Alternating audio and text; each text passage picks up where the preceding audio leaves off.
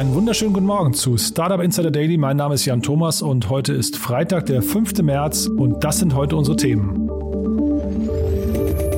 Christian Angermeier schließt einen neuen Fonds über 290 Millionen Euro ab. Finn Kliman versteigert Musikstücke als NFT. Das Flugtaxi-Unternehmen Lilium möchte offensichtlich als Spec an die Börse. Netflix launcht mit Schnelle Lacher ein neues Feature.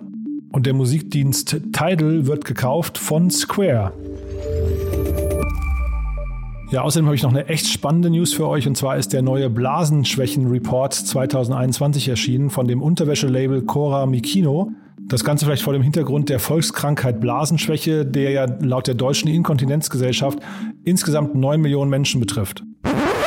Okay, ich mache hier mal Stopp. Das, wir wollen das Ganze ja nicht ins Lächerliche ziehen, aber was ich damit sagen möchte ist, das sind also Pressemeldungen, die uns manchmal erreichen, also Dinge, die wirklich von A bis Z überhaupt nicht zu uns passen. Und man fragt sich dann immer, was haben sich die zuständigen PR-Manager gedacht, uns sowas zu schicken? Damit verbunden möchte ich aber den Appell loswerden, schickt uns gerne eure Nachrichten. Und zwar, wir freuen uns wirklich, wir schauen uns auch alles an, das seht ihr ja gerade auch. Das macht ihr aber am besten, indem ihr auf unserer Webseite www.startupinsider.de einfach eure Nachrichten hochladet, denn dann kommen die bei uns in den Prozess und werden von der Redaktion verarbeitet und dann entscheiden wir, ob sie entweder in unseren Newsletter, ihr, ihr wisst ja, wir haben auch einen täglichen Newsletter, der kommt jeden Morgen um 8 Uhr und bringt die wichtigsten Nachrichten des Tages wundervoll zum Lesen innerhalb von fünf Minuten, einfach so die, die wichtigsten News als Snack jeden Morgen zum Frühstück oder aber eben hier in, in den Podcast oder eben wir laden dann sogar, je nachdem, wann ihr uns das Ganze schickt, wenn ihr es uns vorab schickt, kann es sogar sein, dass wir entsprechend auch Leute einladen in den Podcast. Das Ganze eben mal nur an dem Beispiel von dem Blasenschwächen-Report äh, verdeutlicht. Schickt uns bitte das Richtige. Es ist gut für euch, es erspart euch die Zeit. Denkt also kurz drüber nach, wer sind möglicherweise die Hörer oder Leser von Startup Insider. Und wir freuen uns auf jeden Fall immer über spannende Nachrichten. Das als kurzer Appell in eigener Sache. Ansonsten noch der Hinweis, wir haben zwar heute einen Interviewgast und zwar wirklich einen spannenden, denn bei uns ist heute Dr. Martin Böhringer. Er ist der CEO und Co-Founder von Staffbase und das ist wirklich ein Unternehmen, das total durch die Decke geht gerade.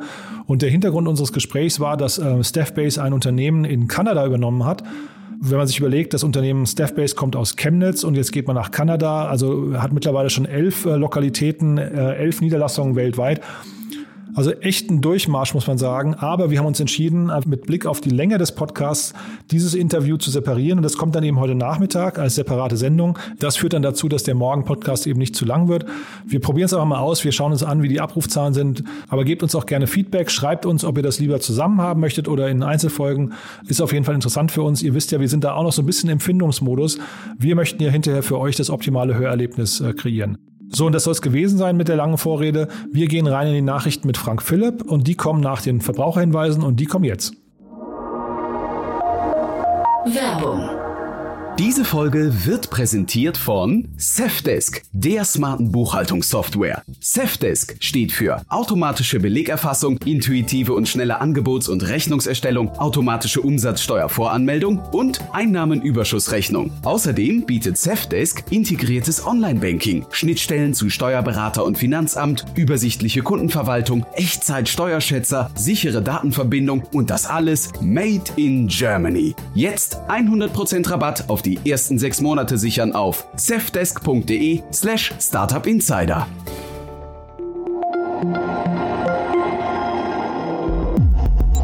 Startup Insider Daily Nachrichten. Everyone here is, you know, that term icons, but we all at one point were in love with music. You can't make it to where we what we've accomplished without having that love of music be the foundation. I think it's one of the things that sets us aside from someone that's a tech company that's selling advertisement or selling hardware. Right now, they're writing a story for us. We need to write the story for ourselves. Square übernimmt Musikdienst. Der von Rapstar Jay-Z gegründete Musikdienst Tidal bekommt einen neuen Besitzer.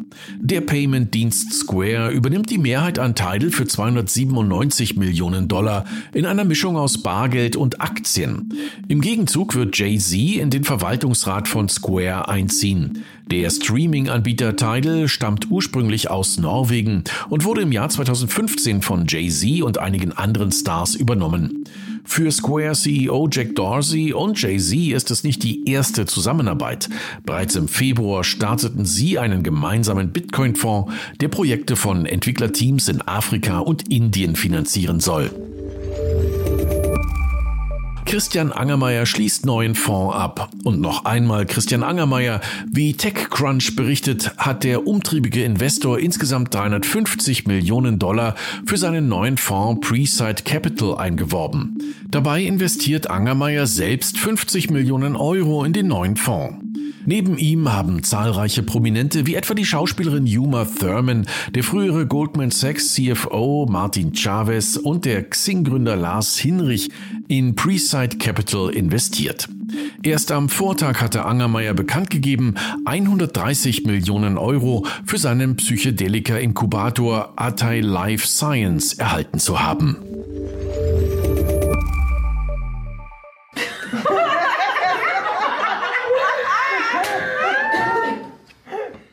Netflix launcht Funktion Schnelle Lacher.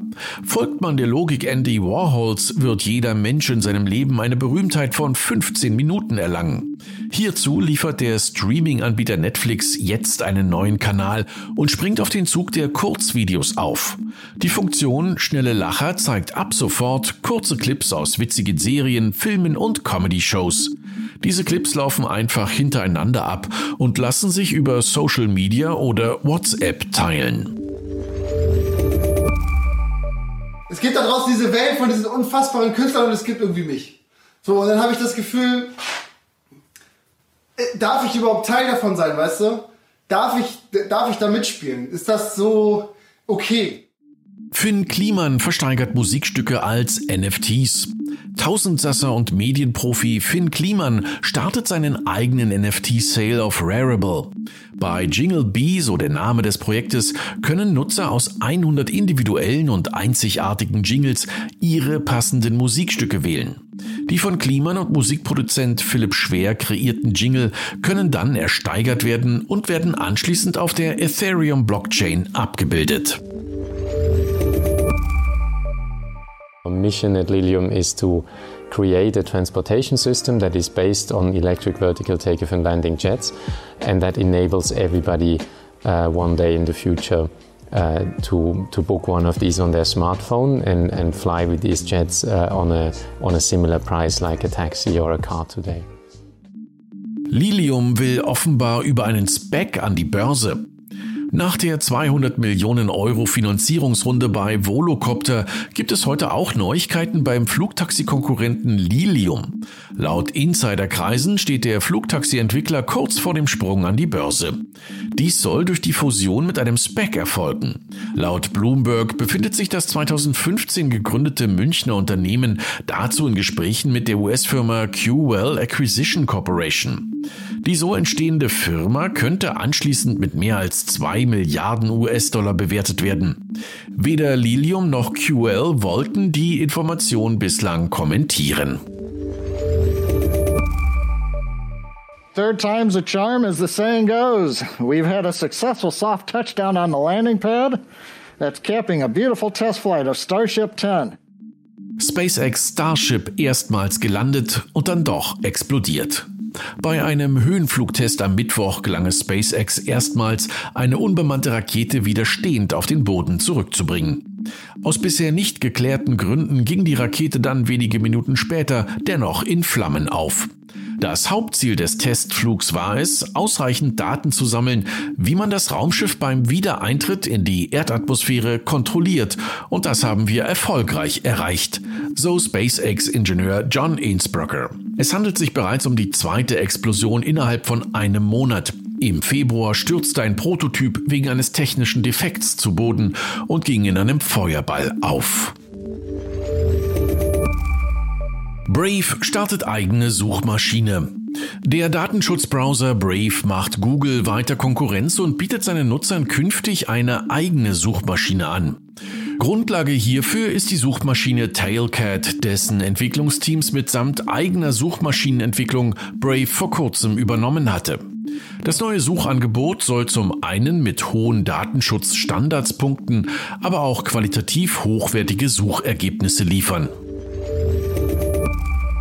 IDNO erwirbt Identity Trust Management. Übernahme unter deutschen Identitätsprüfungsanbietern. Der Münchner Anbieter IDNO hat seinen Mitbewerber, die Identity Trust Management AG, übernommen.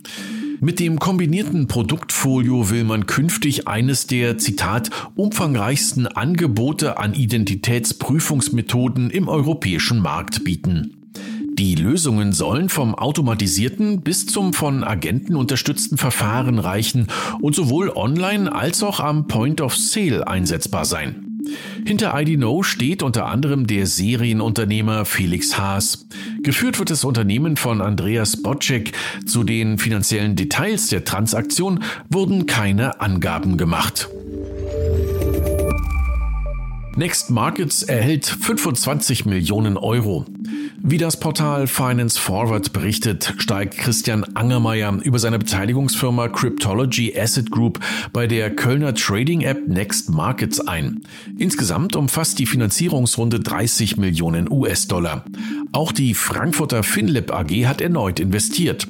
Next Markets bewegt sich in einem umkämpften Markt, der bisher vor allem von dem US-amerikanischen Vorbild Robin Hood und seinem deutschen Pedant Trade Republic angeführt wird. Im Jahr 2016 hatte der US-Investor Peter Thiel in das Unternehmen investiert. Hören wir dazu ein Statement von Manuel Hayden, Co-Founder und CEO von Next Markets. Mit Next Markets versuchen wir zwei Pain Points im Markt der Privatanleger zu lösen. Zum einen ist das äh, das nach wie vor irrationale Verhalten von Privatanlegern. Wir Menschen leiden ja unter Verhaltensanomalien, tendieren zwischen Angst, Gier, Überheblichkeit. Ähm, und das Ganze, so denken wir, äh, rührt daher, dass wir Menschen ähm, relativ unausgebildet sind im Umgang mit Finanzen. Und äh, das wollen wir mit Next Markets ändern. Ähm, wir sind mit der Hypothese angetreten, dass man Expert Curated, also in Begleitung von ähm, erfahreneren Händlern, ähm, ja deutlich äh, profitabler wird. Ähm, da haben wir jetzt ganz, ganz schöne Ergebnisse erzielt in den letzten Jahren. Ähm, und ähm, der zweite ähm, Pain Point, den wir im Markt der Privatanleger sind, sind nach wie vor die Transaktionskosten. Das heißt, äh, wenn du dir anschaust, wo wir herkommen, vor, äh, sagen wir, 40 Jahren haben wir alle noch 50 Euro Euro pro Transaktion gezahlt, dann seit Anfang der 2000er Jahre ähm, eine Flat Fee von 5,90 Euro und jetzt kommen wir so langsam in die Phase rein, wo wir wo die Kosten gegen Null tendieren. Und das ist eigentlich das Schöne für den Privatanleger, denn es zeigt uns auch die Wissenschaft, dass die meisten Menschen ähm, ja eine netto, eine negative Netto-Performance erzielen und äh, die Transaktionskosten sind daran schuld, getreu dem Motto Transaction Cost Eat Up the Performance. Und ähm, dabei muss man natürlich, und das ist auch in dieser ganzen Neo-Broker-Diskussion ähm, häufiger angesprochen worden, äh, dann darf es natürlich auch keine impliziten Kosten geben in Form des höheren Spreads. Äh, von daher muss man da natürlich auch immer aufpassen, dass der Spread ähm, in etwa auf dem Level von, von Xetra liegt. Aber das hat auch die Stiftung Warentest äh, schon umfangreich sich das Ganze angeguckt und ähm, gemerkt bzw. festgestellt, dass die Neo-Broker also hier keine, ähm, in regulären Handelszeiten keine implizierten zusätzlichen Kosten ähm, aufrufen. Und ja, die neue Finanzierungsrunde ermöglicht uns natürlich jetzt, ähm, das Produkt nicht nur in Deutschland und Österreich weiter zu vermarkten, sondern auch in Europa. Wir sind ja vor Weihnachten schon in Ländern wie Großbritannien, Holland, Portugal, Spanien, Italien, Frankreich gestartet und rollen äh, Next Markets jetzt dort aus. Das heißt, die Zeichen stehen hier auf Wachstum und ähm, das Team wird weiter anwachsen. Wir werden weitere Innovationen bringen und versuchen da ähm, ja, ganz, ganz spannende Features auf den Markt zu bringen. Und das waren die Startup Insider Nachrichten vom 5. März. Und jetzt zurück zu Jan Thomas. Startup Insider Daily, Investments und Exits. Heute mit Peter Specht von Creandum. Also ich freue mich sehr. Peter Specht ist heute bei uns, Principal bei Creandum. Hallo Peter. Hallo Jan, danke für die Einladung. Ja, selbstverständlich. Du, ich freue mich sehr. Es ist jeden Tag wieder aufs Neue aufregend hier. Du hast dir drei, also aus, wirklich wieder aus einer Vielzahl von Investments heute, äh, drei spannende Sachen ausgeguckt und wir fangen mal mit Bold an, würde ich sagen. Gerne. Bolt hat gerade 20 Millionen von EFC äh, geraced, die gehören zur World Bank Gruppe, ähm, insbesondere vor dem Hintergrund, um Zugang zu Mobility Services in Emerging Markets zu erhöhen. Und ähm, das Spannende ist, damit hat Bolt jetzt nun ihr Funding über 500 Millionen Euro erhöht ähm, oder auf über 500 Millionen Euro erhöht. Und für die, die es nicht kennen, Bolt ist quasi ähm, wie Uber ein Ride-Hailing-Service und insbesondere in Osteuropa tätig, sowie Afrika, aber auch seit ein paar Jahren in, in London und Paris. Und ähm, das Spannende finde ich immer ist dahinter die Geschichte. Ähm, das ist nämlich der, der Gründer ist Markus Willig, der ist 2019 zum jüngsten Unicorn-Founder in Europa geworden. Und der hatte Bolt eben in 2013 mit, mit 19 Jahren äh, gegründet und eben sechs Jahre später zum Unicorn gemacht. Ähm, ich glaube, das Modell, wo es am Anfang viele Zweifel gab, ob man gegen Uber bestehen kann, äh, gegen so einen übermächtigen Player im Markt.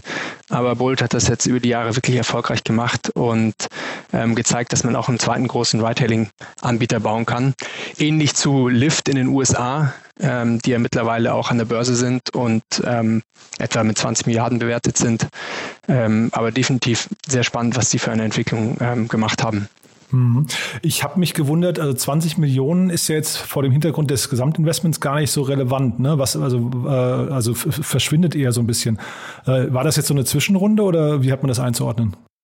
Genau, das war ein Convertible. Ähm, das Unternehmen hatte gerade eben erst im Dezember bekannt gegeben, dass sie eine 150 Millionen Runde eingesammelt hatten.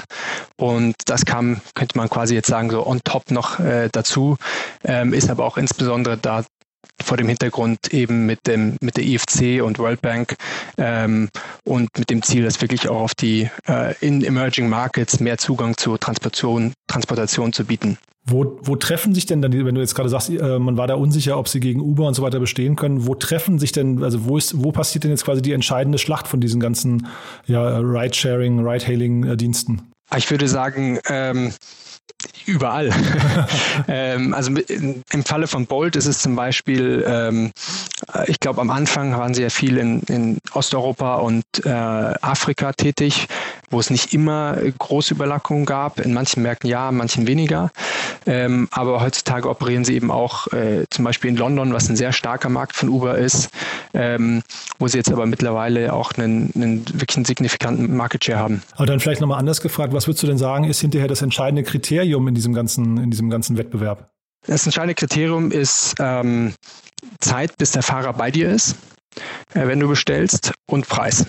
Ähm, und ich glaube, damit, damit eingehend kommt äh, auch Density natürlich. Wie viele Fahrzeuge hat man in einem Markt, in einer Stadt, um das zu erreichen? Flottengröße und sozusagen die Dichte der Flotte pro Stadt, weil das natürlich die äh, Zeit, bis der Fahrer bei, nach der Bestellung bei einem ist, beeinflusst. Und ein anderer Faktor, der noch wichtig ist, ist die, ist die Supply-Seite, also die Bezahlung der Fahrer, ähm, quasi was für eine Kommission die Fahrer kriegen, wie gut die Geld verdienen ähm, mit sozusagen mit dem jeweiligen Anbieter. Mhm. Ich laufe schon wieder Gefahr, äh, Peter, mich zu verquatschen, aber ich finde es halt wirklich so spannend, weil äh, jetzt reden wir quasi über ein Unternehmen aus Estland. Schaut ihr euch den estländischen Markt genauer an? Ist das ein wichtiger Markt gerade? Also die Unternehmen, die dort, dort, dort herkommen? Äh, für uns, Granum hat eine Historie aus den Nordics, ähm, also ursprünglich in Stockholm gegründet und wir haben einen Kollegen, Lauri, der kommt aus Estland und der ist, sagen wir immer, sehr nah am, am, am estischen Markt dran und wir haben auch ähm, äh, mehrere Portfolio-Companies in dem Markt, die, die wir betreuen. Weil das ist schon irre, ne? Also der TransferWise oder äh, Wise heißen sie jetzt nur noch, ne? Oder, oder Skype oder so weiter, Pipedrive. Da kommt schon sehr viel, wenn man sich die Landesgröße anguckt. Das ist schon ein, eine, eine irre, ein irrer Startup-Hub eigentlich, ne? Definitiv und wahnsinnig progressiv auch von der Politik, ähm, die dort im, im, digitalen Bereich betrieben wird, ähm, an, ich sag mal, wie digital das Land an sich schon ist, auch in ihrer Verwaltung. Okay, dann springen wir mal ganz schnell mit Blick auf die Uhr nach New York. Ne? Da ist äh, Oscar Health der große, das, das große Thema des Tages. Genau, Oscar Health ist äh, ein digitaler Kranken, eine digitale Krankenversicherung, äh, sogar vom deutschen Mario äh, Schlosser gegründet, vor etwa acht Jahren in New York. Und die sind an die Börse gegangen für eine Bewertung von 7 Milliarden Euro, haben dabei 1,4 Milliarden eingesammelt. Und was hierbei ganz spannend ist, ähm, digitale Health, äh, also Digital Health Players, digitale Krankenversicherung sind ja auch hier in, Deutschland im Trend. Ähm, aber äh, insbesondere hat es jetzt, ist der, die USA ja ein sehr ein komplexer Markt, ähm, der von der Regulatorik auch schwierig ist, wo, ich sag mal, äh, das Gesundheitssystem auch sehr viel in der Presse diskutiert wird. Und Oscar Health hat hier wirklich bewiesen ähm, in den vergangenen Jahren, dass man einen, einen sehr wertvollen Player aufbauen kann. Sie haben heute über 1800 Mitarbeiter Ähm, und die ich sag mal, der Börsengang wurde in den, in den letzten Tagen auch sehr heiß diskutiert, insbesondere im, im Pricing. Also die, die ursprüngliche Pricing-Spanne war von, von 32 bis 34 Dollar pro Aktie, die geplant war. Ähm, und die wurde dann angehoben, sodass das Unternehmen dann für 39 an die Börse gegangen ist.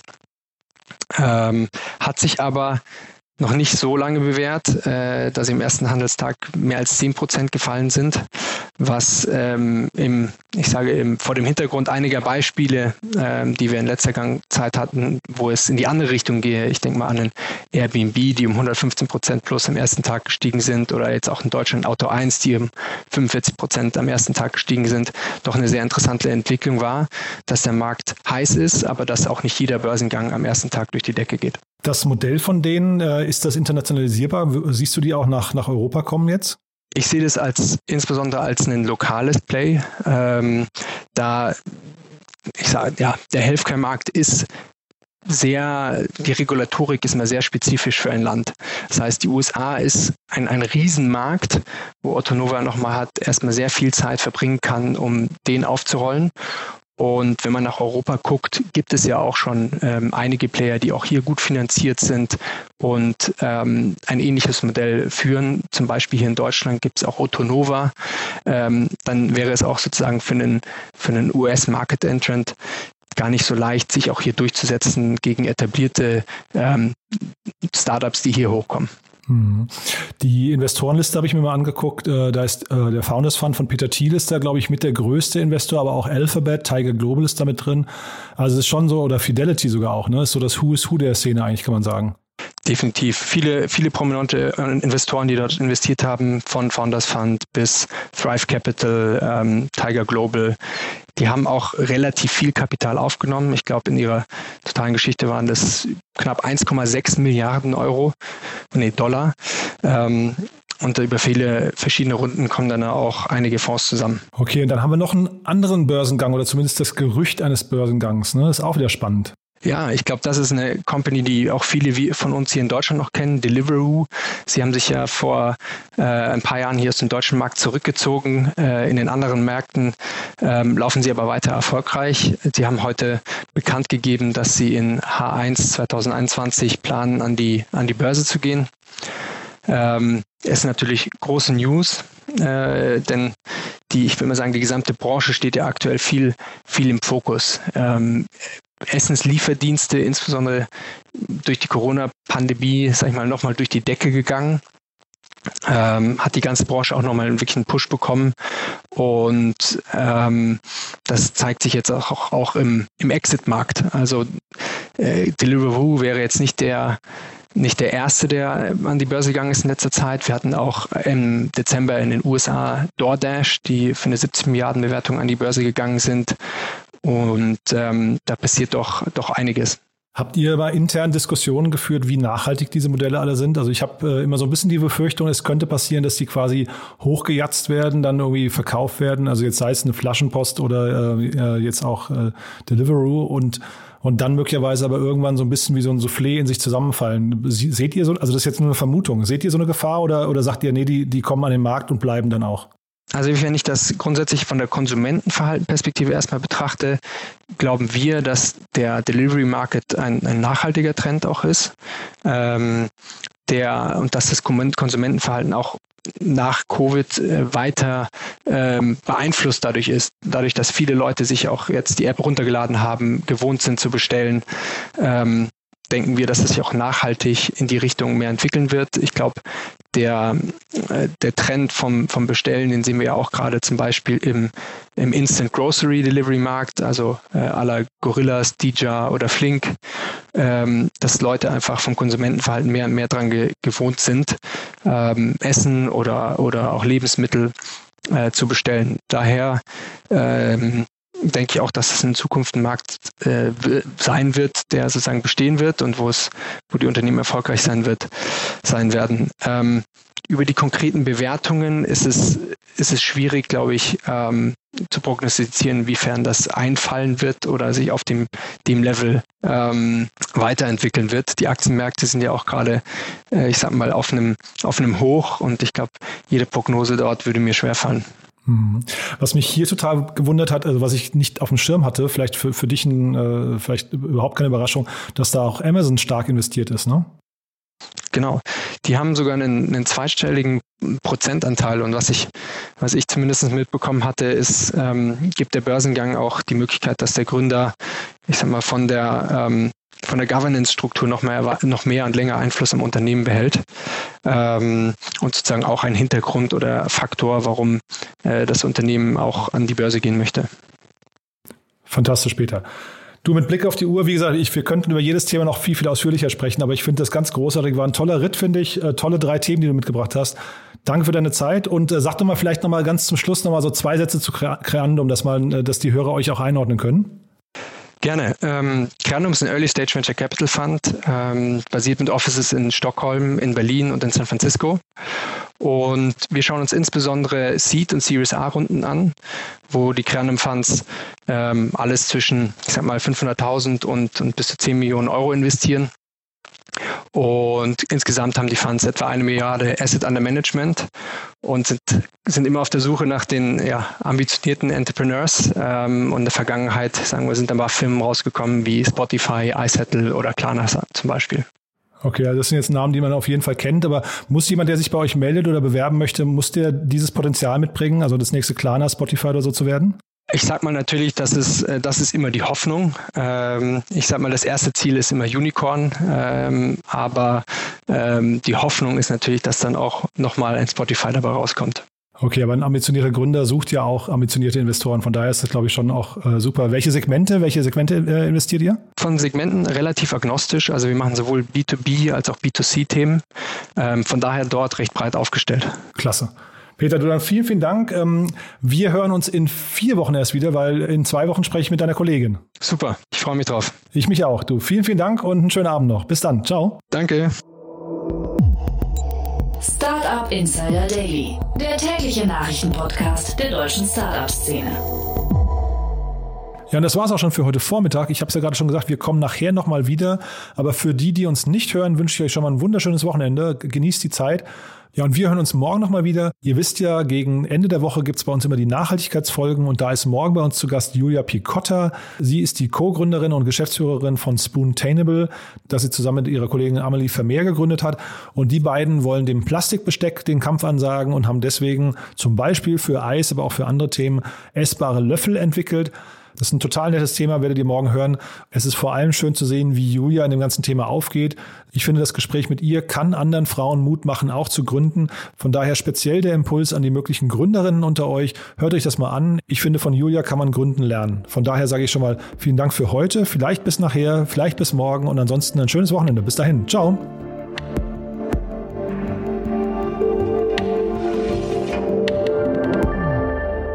Diese Sendung wurde präsentiert von Safdesk, der Buchhaltungssoftware für kleine Unternehmen und Startups. Alle weiteren Informationen auf www.safdesk.de.